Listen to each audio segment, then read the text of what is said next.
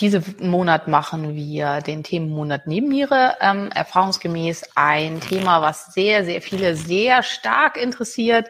Sehr komplexes Thema, vor allen Dingen sehr, sehr viel fehlverstandenes Thema. Also es gibt ganz ähm, viel einfach da äh, Fehlansichten zu, wo ich heute als erstes einmal so ein bisschen drauf eingehen will. Was sind einfach da die Unterschiede? Herzlich willkommen beim Podcast der Autoimmunhilfe. Deine Gastgeberin ist Dr. Simone Koch.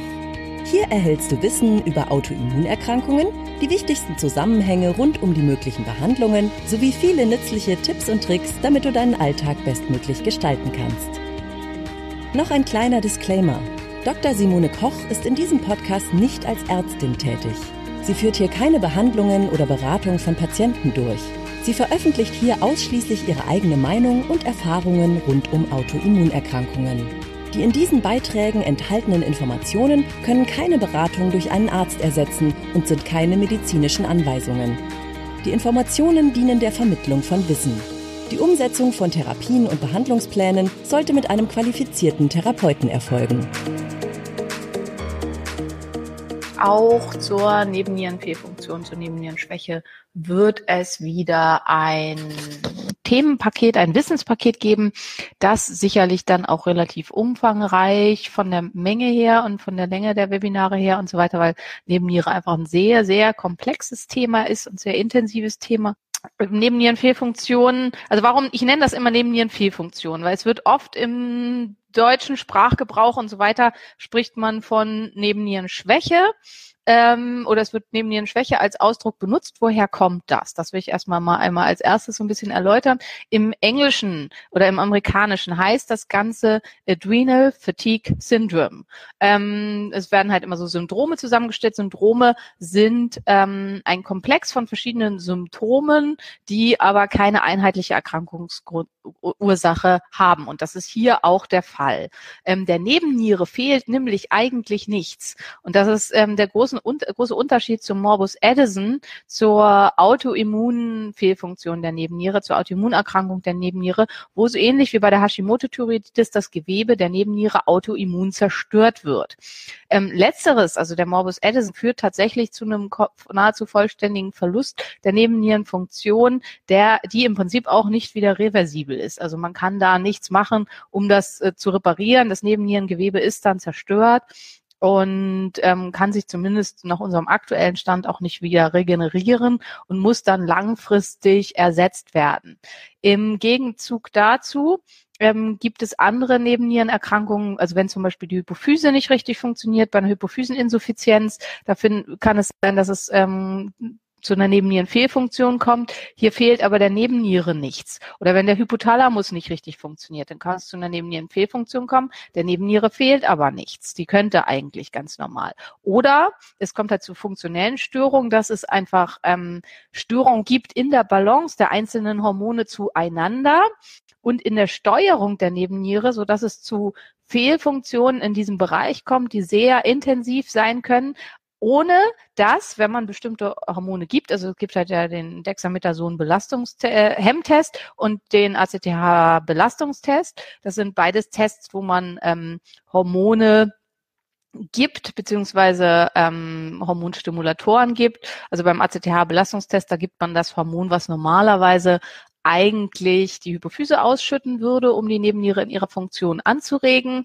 Und bei ähm, einer funktionellen Störung tut die Nebenniere da das, was sie immer tut. Also sie ähm, schüttet ganz normal Hormone aus. Und beim Dexamethason-Hemmtest will man gucken, ob die Nebenniere unabhängig arbeitet, also ob die Nebenniere ähm, äh, einfach zu viel Hormone ausschüttet, völlig egal, was da passiert, beziehungsweise ob der Hypothalamus oder die Hypophyse unabhängig arbeiten und einfach Hormone ausschütten ausschütten, wie das beim Cushing, beim Morbus Cushing der Fall ist. Beim Morbus Cushing liegt eine Fehlfunktion ähm, der Hypophyse vor.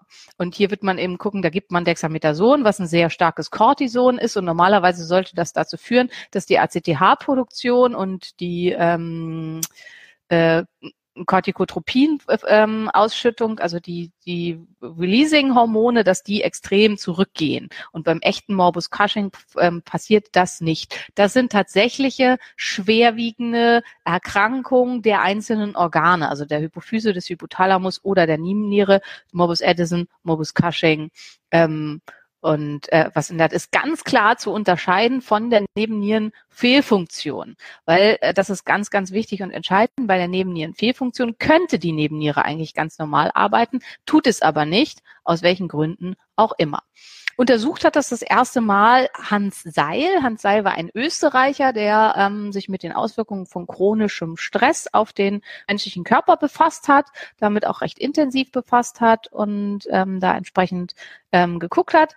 Und der hat diese Nebennierenfehlfunktion in vier Stadien unterteilt. Und das ist jetzt halt auch wieder ganz, ganz wichtig. Deswegen spreche ich immer für eine Fehlfunktion, weil in den ersten beiden Stadien, im Stadium 1 und im Stadium 2, ähm, ist eher zu viel Cortisol da, beziehungsweise es wird das Cortison, Cortisol zu den falschen Zeiten von der Nebenniere ausgeschüttet. Es gibt, es liegt aber nicht ein zu wenig vor von ähm, Cortison und von Nebennierenhormonen. Und das ist das häufigste Fehlkonzept und leider auch auf Therapeutenseite, dass davon ausgegangen wird, ähm, man übersetzt das halt mit Nebennierenschwäche und der Patient geht davon aus, er hat zu wenig Cortison und dann wird gern mal mit Hydrocortison behandelt. Das lese ich auch immer wieder hier in den Foren und so weiter. Ähm, und das hilft aber nicht, weil das eben Stadien sind, wo die Nebenniere gar nicht zu wenig Cortison produziert. Und im Gegenteil, es kann halt dazu führen, dass die Lage sich deutlich verschärft, weil wir damit von außen eingreifen und dadurch die Regulation der einzelnen Hormone zueinander unterbinden und das dann erst recht nicht mehr sauber funktioniert. Ähm, warum kommen schon Fragen? Da kommen wir nachher zum Schluss zu. Das sind gute Fragen, aber da ähm, gehe ich nachher auf jeden Fall drauf ein. Ja, also Stadium 1. Im Stadium 1 ist es so, dass zu viel Cortison ausgeschüttet wird, egal zu welchem Zeitraum.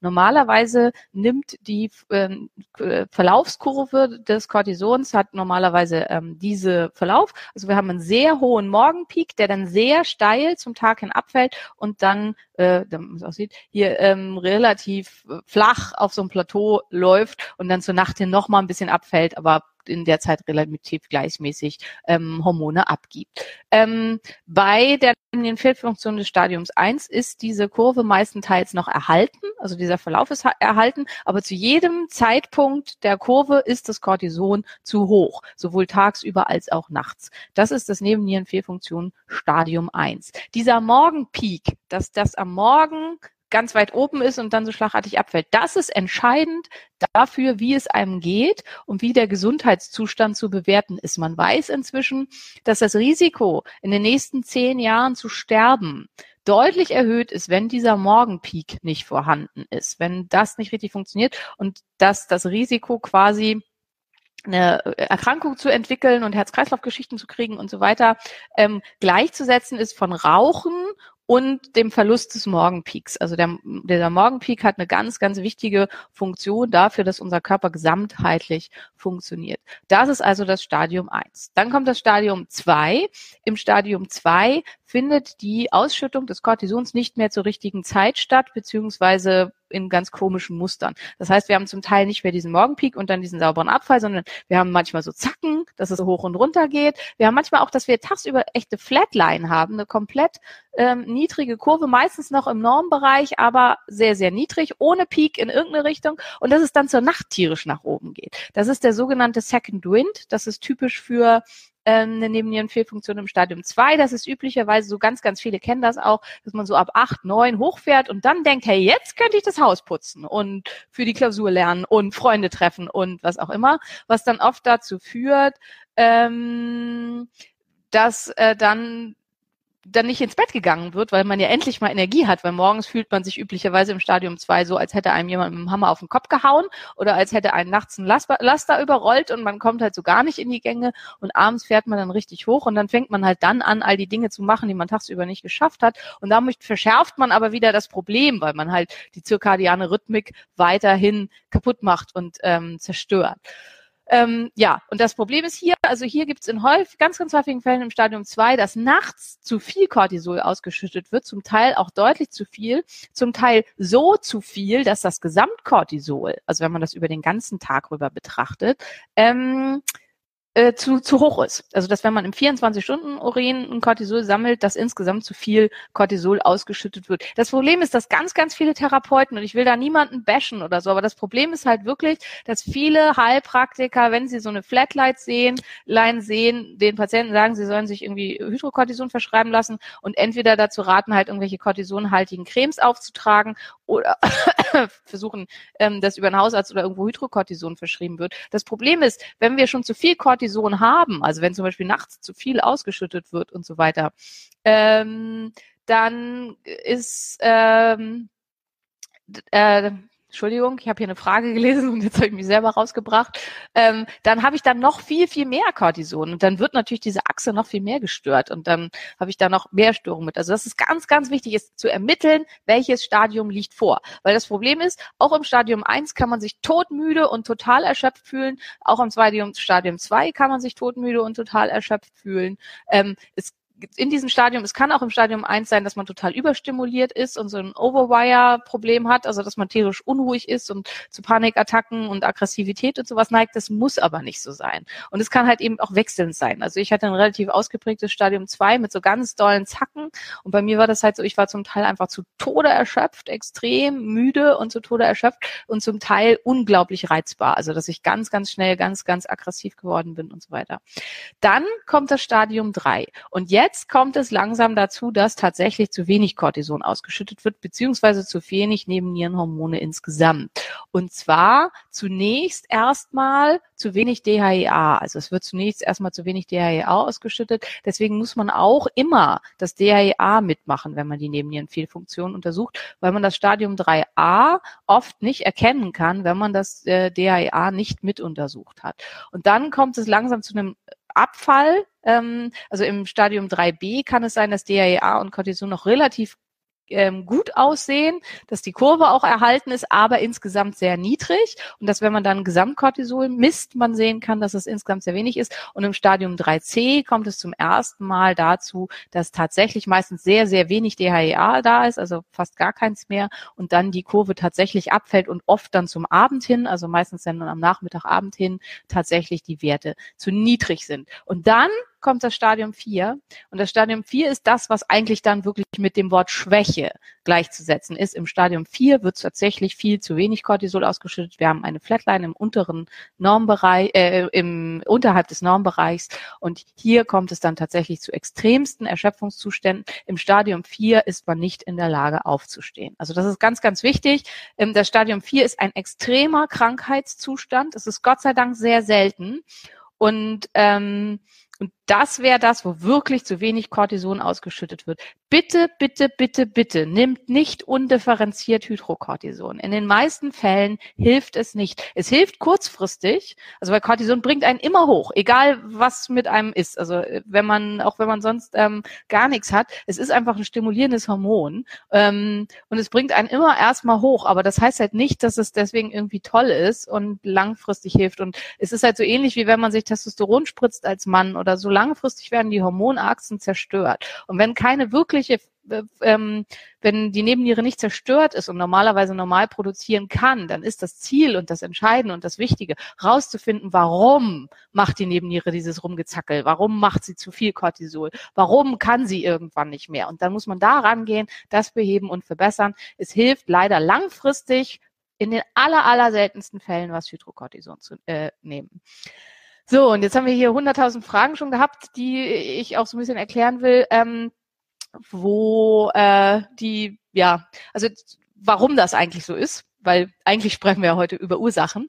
Ähm, also das waren jetzt die Stadien. Warum kommt es zu diesen Fehlfunktionen? Jede Art von chronischem Stress führt dazu, dass die Nebenniere ihre, dass die Ansprechbarkeit für die ähm, Releasing-Hormone verloren geht. Das heißt, die Nebenniere, es ist im Prinzip so ein bisschen so, wie wenn man so ein, also sagen wir mal, wir haben so ein, wir haben so einen cholerischen, überaktiven Chef, der einen ständig für alles anschreit und halt immer sagt, das hast du mir bescheuert gemacht, das geht gar nicht. Und irgendwann hört man nicht mehr zu. Irgendwann geht das da rein, da raus. Und so ist es bei Nebenniere auch. Ähm, die Hypophyse und der Hypothalamus sind die ganze Zeit am Rumschreien und sagen halt immer, mach so, mach so, mach so und halt mal hier und da und so weiter. Und irgendwann sagt die Nebenniere, weißt was, du kannst mich mal. Ich mache jetzt einfach so, wie ich will.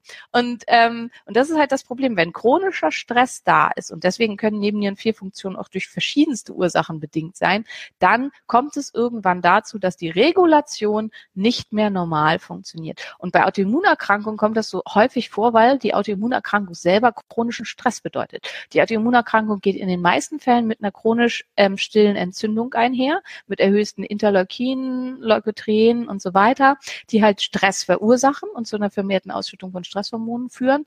Ähm, in vielen Fällen geht die Autoimmunerkrankung mit Schmerzen einher. Also wenn wir zum Beispiel Rheuma, Lupus, irgendwie sowas haben, dann geht es mit Schmerzen einher. Schmerz verursacht auch wieder Stress und zwar in massiver Art und Weise. Gleiches gilt auch für schwere Migräneerkrankungen oder sonstige Fibromyalgien. Also sonstige dauerhaft schmerzhafte Erkrankungen können immer auch zu Nebennierenfehlfunktionen führen.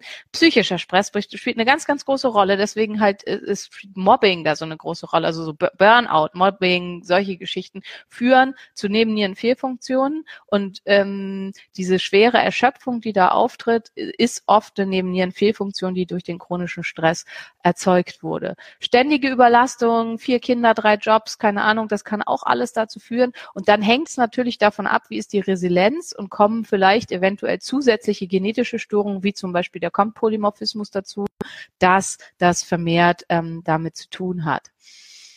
Ähm, ja, das war die Frage. Also und das ist so von den Ursachen her. Ursachen können auch sein, also alles, was chronischen Stress macht, kann eben diese Kaskade losstoßen und üblicherweise läuft es dann stadienartig aus äh, ab. Also wir haben erst Stadium 1, dann Stadium 2, dann Stadium 3, dann Stadium 4. Wenn es bis zum Stadium 4 kommt, dann ist es halt wirklich katastrophal und schlimm. Nahrungsmittelunverträglichkeiten können auch ständigen Stress auslösen, wenn ich irgendwelche Nahrungsmittel nicht vertrage. Deswegen spielt bei der Behandlung von Nebennierenfehlfunktionen eben auch die Ernährung so eine große Rolle.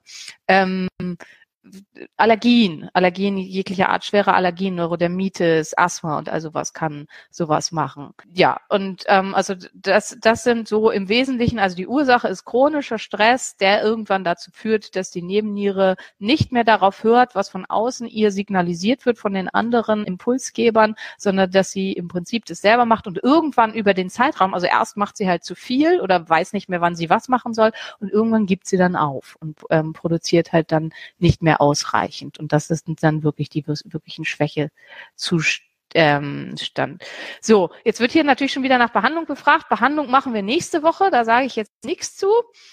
Wie kann man neben Schwäche und CFS unterscheiden? Fürs CFS gibt es halt bestimmte Kriterien, da muss man sich in einer Spezialsprechstunde vorstellen, wie zum Beispiel in der Charité, wo halt geguckt wird. Die CFS ist wahrscheinlich inzwischen ja eine, ähm, geht man davon aus, mit einer Entzündung im Gehirn, wo speziell nachgeguckt wird. CFS kann natürlich neben Nierenfehlfunktionen als Folge mithaben, weil CFS halt eben sehr, sehr viel zusammenhängt mit chronisch entzündlichen Prozessen im Körper, also eigentlich immer. Insofern ist es ist meistens beides vorhanden und man sollte dann auch beides behandeln. Leider ist es so, wenn ich eine Nebennierenfehlfunktion erfolgreich behandle, ist oft die Fatigue weg. Wenn der Hintergrund ein chronisches Fatigue-Syndrom ist, dann ist die Fatigue nicht weg, auch wenn ich die Nebennierenfehlfunktion relativ erfolgreich behandelt habe. Ähm, Wettkanteneinnahme von NTT kontraproduktiv bei, das ist jetzt auch wieder Behandlung, aber ich gehe da trotzdem mal äh, drauf ein, bei nachts hohem Cortisol, nein. Für die, äh, genau, das ist nämlich auch, ja, das wäre noch eine ganz entscheidende Frage, hier wurde ja nur allgemein nach Autoimmunerkrankungen gefragt, warum kommt es so oft zu Nebennierenfehlfunktionen bei Hashimoto-Thyreoiditis und bei Schilddrüsenerkrankungen? Weil die Nebenniere T3 abhängig ist. Die Nebenniere braucht für eine adäquate, vernünftige Regulation und Funktion Person braucht die Nebenniere recht viel T3. Und wenn ihr das nicht zur Verfügung gestellt wird, dann spinnt sie rum. Das heißt nicht unbedingt, dass sie dann zu wenig produziert, sondern dann spinnt sie rum. Also dann macht sie nicht das, was sie soll. Und es macht daher Sinn, also gerade bei Nebennierenfehlfunktionen, auch im Stadium 2, macht es Sinn, es mal mit einer Nachteinnahme zu versuchen, um nachts ausreichend T3 zur Verfügung zu stellen, weil der höchste Peak an Nebennierenhormonen erfolgt irgendwann nachts um vier. Das ist das, was dann dafür sorgt, dass wir morgens fit und wach aufwachen. Und das kennen halt auch die meisten, die mit der Nebenniere Schwierigkeiten haben. Das Problem ist dieses sich nächtlich Hochfahren des Körpers, das findet da nicht mehr statt und man fühlt sich dann morgens wirklich so, als wäre man angefahren worden. Und es dauert halt eine halbe Ewigkeit, bis man morgens halbwegs äh, hochfährt. Das ist unglaublich unangenehm. Ähm, ja, bei welchem Arzt kann ich das testen lassen? Leider müsst ihr euch so ein bisschen davon losmachen, dass es da draußen irgendwie 100.000 Ärzte gibt, die sowas testen. Das ist leider nicht so. Die meisten haben noch nie was von Nebennierenfehlfunktionen gehört. Die meisten kennen den Morbus Addison und kennen das Cushing. Und wenn das beides nicht vorliegt, dann ist für die die Nebenniere gesund. Funktionelle Störung der, Störung der Nebenniere, obwohl die Seil hat vor 120 Jahren gelebt, glaube ich, oder so. Also obwohl die schon sehr lange bekannt sind, sind die in der allgemeinen Schulmedizin nicht anerkannt. Ähm, und werden nicht beachtet, obwohl sie eine sehr, sehr große Rolle spielen. Also man muss sich da umhören. Ähm, viel machen die Heilpraktiker diese Tests. Ihr könnt die auch alleine machen. Also ihr könnt über Medivere euch ein ein Cortisol-Tagesprofil bestellen. Wichtig ist bitte das große zusammen mit DHEA, weil es sonst nicht auswertbar ist. Und wenn ihr eine Tagesflatline habt, geht nicht davon aus, ihr seid ein Stadium 4, außer ihr seid bettlägerig und zu gar nichts mehr zu gebrauchen, sondern geht davon aus, dass es wahrscheinlich eher was anderes ist. Dann sollte man noch ein 24-Stunden-Cortisol im Urin mitmachen. Ich glaube, den kann man auch über Medivere bestellen. Der ist sogar recht günstig, der kostet nur 11 Euro. Insgesamt, wer testen will, habe ich dann nun wirklich eine Nebennierenschwäche Schwäche. Also produziere ich zu wenig Cortisol oder nicht. Dafür ist entscheidend der 24 Stunden Cortisol im Urin. Da, weil man da gucken kann, wird insgesamt zu wenig Cortisol ausgeschieden, weil das ist hierfür entscheidend. Ähm, genau, das wird im Speichel getestet. Man kann da, man kann auch mehrere Blutabnahmen machen, aber es lässt sich im Speichel wesentlich besser ähm, testen. Ähm, Psoriasis, Arthritis, das ist hier eine Frage, wäre so ein typischer Auslöser. Alles, was mit chronischen Schmerzen einhergeht und dann noch mit einer massiv, massiven ähm, Entzündung, ähm, ist prädestiniert dafür, eine Nebennierenschwäche zu entwickeln. Also ne, Nebennierenfehlfunktion. Also das heißt im Deutschen auch immer Schwäche, aber eine Nebennierenfehlfunktion zu entwickeln. Ähm, Stadium 4 sind die Cortisolwerte permanent niedrig, die ganze Zeit. Wenn die nur am Nachmittag niedrig sind, dann ist es ähm, entweder ein Stadium 2, wo manchmal auch schon abnormal niedrige Werte mit dabei sind, oder ein Stadium 3, ähm, da dann meistens 3b oder 3c. Äh, die Nierenschmerzen nicht, wenn zu wenig T3 äh, vorhanden sind. Die Nieren haben mit der Nebenniere nichts zu tun. Das sind, ähm, sind zwei völlig unterschiedliche Organe. Die Nebenniere liegt nur der Niere oben auf, deswegen heißt sie Nebenniere, ist embryologisch ein völlig anderes Organ, ist ein endokrines, ähm, neurologisches Organ und hat mit der Niere überhaupt nichts zu tun. Ähm, gibt es einen Zusammenhang mit Progesteronmangel? Ja, es gibt einen starken Zusammenhang mit Progesteronmangel.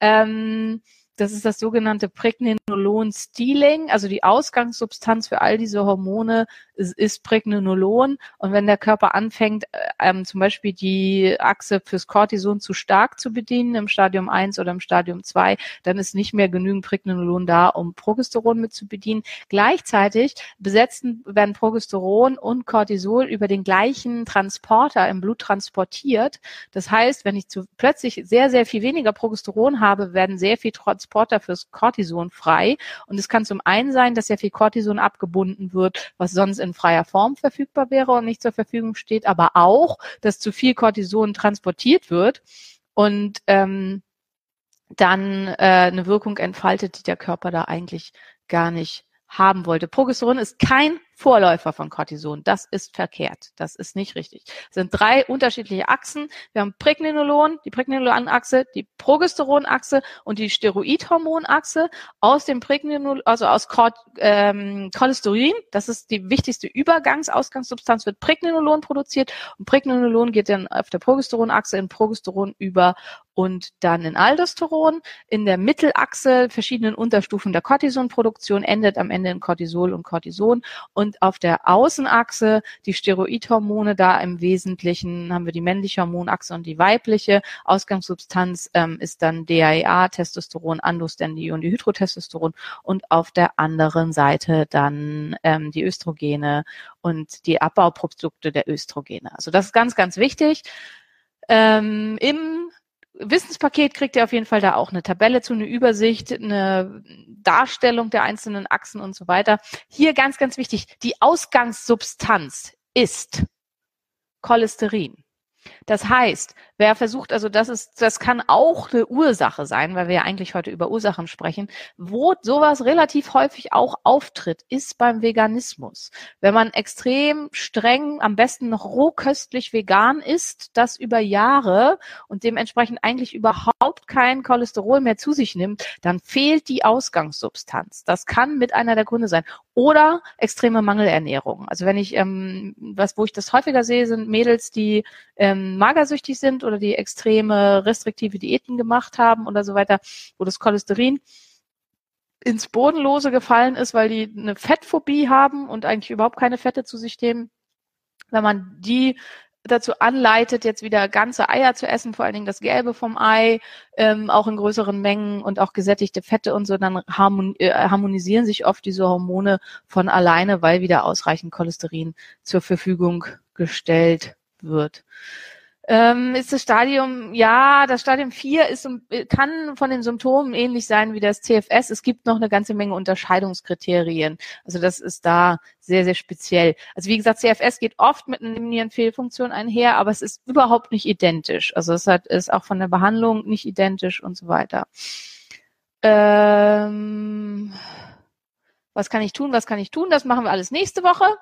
Ähm, was sollte man testen lassen? Also ich würde auf jeden Fall ein Cortisol-Tagesprofil machen, DHEA mit, morgens und abends. Nach Möglichkeit, wenn es irgendwie geht, auch ein Nachtprofil. Also ich mache Nachtprofile und ähm, setze das auch in Zusammenhang mit Melatonin und Cortisol, weil die benutzen den gleichen Rezeptor und oft liegt solchen Fehlfunktionen nachts auch ein Melatoninmangel noch mit zugrunde. Weil es ist kein Melatonin da, dadurch kann das Cortison sehr stark an den Rezeptoren wirken und das Ganze verschärft sich noch zusätzlich, dass dadurch, dass kein ausreichend tiefer Schlaf vorhanden ist und die zirkadiane Rhythmus, Rhythmik weiter gestört wird. Ganz wichtig ist, ein ganz, ganz großer Faktor ist bei diesen ganzen Sachen die zirkadiane Rhythmik.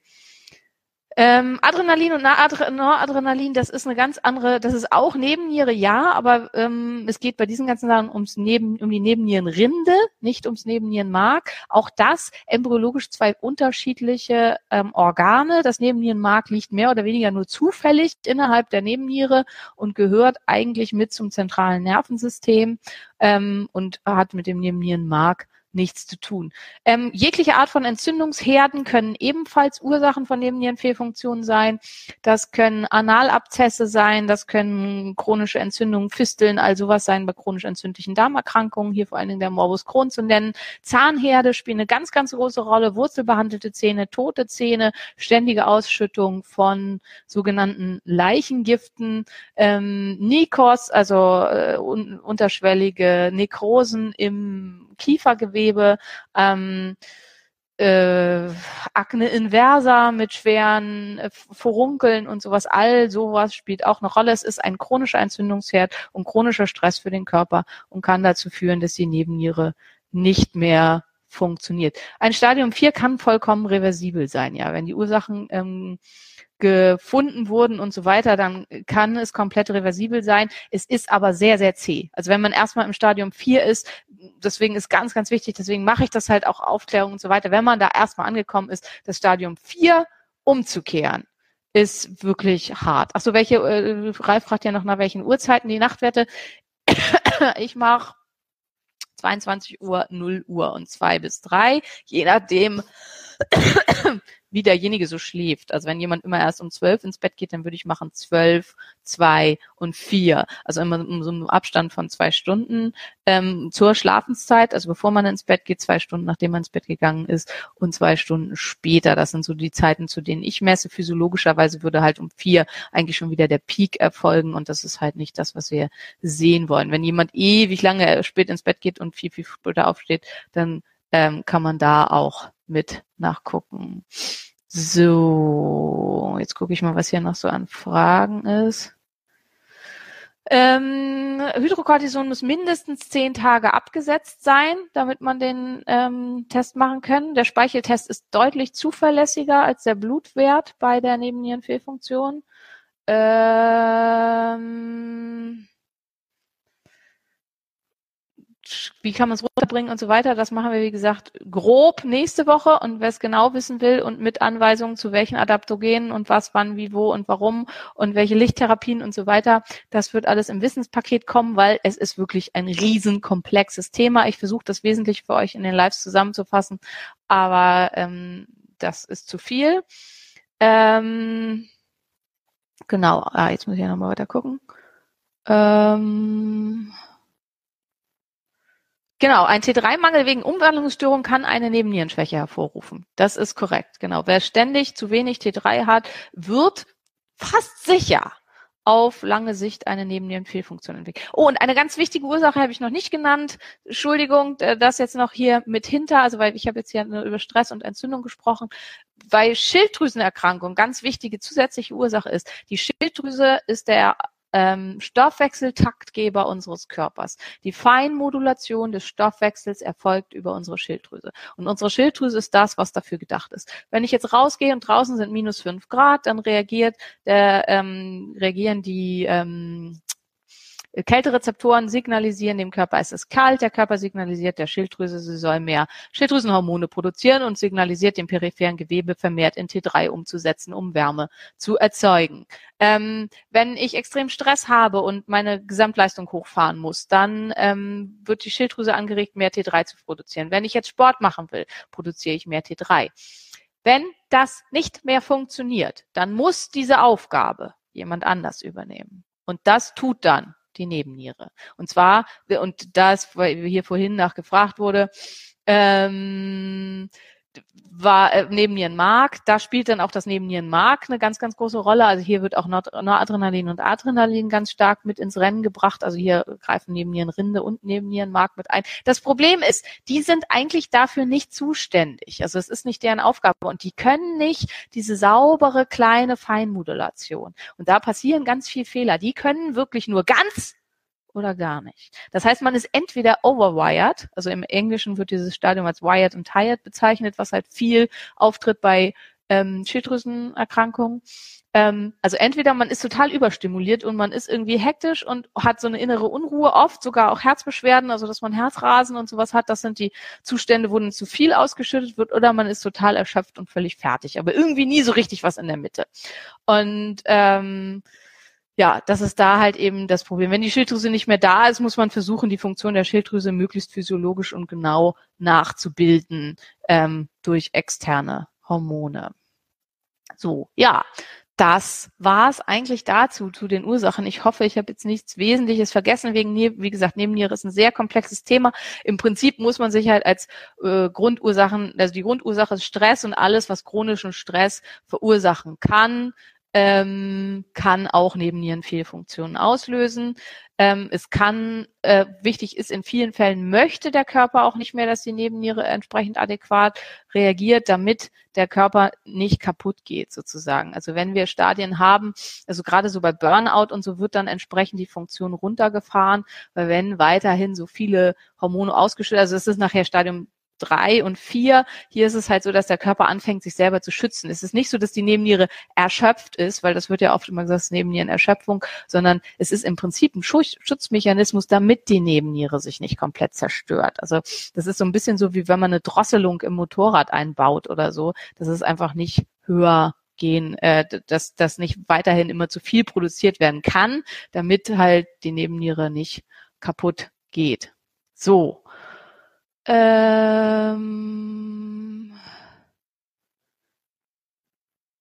super. Ähm, also alle Arten von, hier wurde noch nach Malus Samta gefragt, also auch das kann sehr, sehr stark, ähm, diese Samta-Trias kann sehr, sehr stark ähm, äh, Stress auslösen, vor allen Dingen auch durch die Ausschüttung bestimmter körpereigener Amine. Alles, was Stress verursacht, kann eben auch eine Nebennierenfehlfunktion ähm, verursachen. Und ganz, ganz wichtig ist, die schnelle Lösung ist meistens nicht die richtige. Also gerade in diesem Fall die schnelle Lösung, die Idee, ich nehme jetzt einfach Cortison, führt in den aller, aller, aller wenigsten Fällen zu irgendeiner Verbesserung. Also oft kurzfristig, das ist halt so ein bisschen das Problem. Das wird dann genommen und dann, oh, mir geht's so gut wie noch nie. Ja, zehn Tage lang. Und dann ist halt meistens wieder vorbei. Und dann ist es oft schlimmer als vorher, weil dann stellt die Nebenniere nämlich ihre Eigenfunktion ein und dann wird's richtig schwierig. Und Cortison wieder auszuschleichen und so ist ätzend und ist schwierig. Und ähm, also deswegen ganz, ganz wichtig, dass mit, es kann in Einzelfällen, also ähm, ich mache das durchaus auch. Also wenn jetzt jemand zum Beispiel, was weiß ich, wenn jetzt ein junges Mädchen zu mir kommt und da war irgendwie alles völlig aus der Bahn und so weiter und die macht jetzt aber Abitur in zwei, drei Wochen oder so und die muss jetzt leistungsfähig sein, dann kann man das mal machen. Aber das muss halt wirklich mit einem sehr erfahrenen Therapeuten zusammen gemacht werden und es muss wichtig, äh, ist wichtig, dass man weiß, das ist, also die Behandlung der Nebennierenfunktion mit Cortison ist wie wenn man Kopfschmerztabletten bei Kopfschmerzen nimmt. Es ändert nichts an der Ursache. Wir haben keine Ahnung, was war denn eigentlich das Problem? Warum hat man Kopfschmerzen? Ist da ein Aneurysma, was vielleicht demnächst platzt und dann zum Tod führt?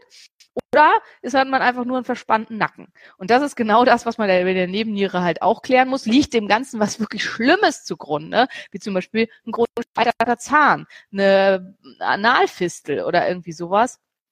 Oder muss einfach das Arschloch von Partner, was man da hat, entsorgt werden und danach ist alles wieder gut, wobei auch letzteres oft sehr, sehr schwierig sein kann. Ähm, beim Stadium 4 muss man meistens eine Zeit lang mit Hydrocortison agieren. Man muss aber insgesamt sagen, dass Stadium 4, ich glaube auch diejenige, die da fragt, ähm, äh, kenne ich. Wir gucken da mal bei dir, aber Hydrocortison ist für dich definitiv nicht die Lösung. Aber ähm, also vorsichtig mit Hydrocortison, vor allen Dingen im Zusammenhang mit Adipositas und ähm, diesen ganzen Geschichten. Ähm, Hydrocortison, es gibt keine schnelle Lösung für diese Probleme. Und da, ähm, es kann möglich und sinnvoll sein, aber dann bitte mit jemandem, der sich damit wirklich auskennt und nicht einfach mit, ah, wir versuchen das jetzt mal mit XY.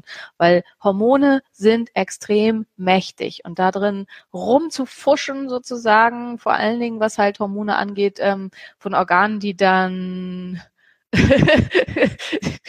die, die, die, die da eine Rolle spielen, äh, äh, dann ist das, ähm, ich lache, weil hier ein Kommentar kam, der ein bisschen lustig ist, ähm, dann äh, kann es halt sein, dass man dann erst recht irgendwie alles aus dem Gleichgewicht gibt. Also wer gucken will, wie, sch wie schlimm und wie viel man einfach mit Hormonen kaputt machen muss, muss man leider, nur in Leistungssport gucken und in wie vielen Fällen das dann leider einfach auch zu Todesfällen führt in diesem Bereich. Ähm, das ist natürlich dann extrem Geschichte, auf die, die mit uns hoffentlich nichts zu tun hat.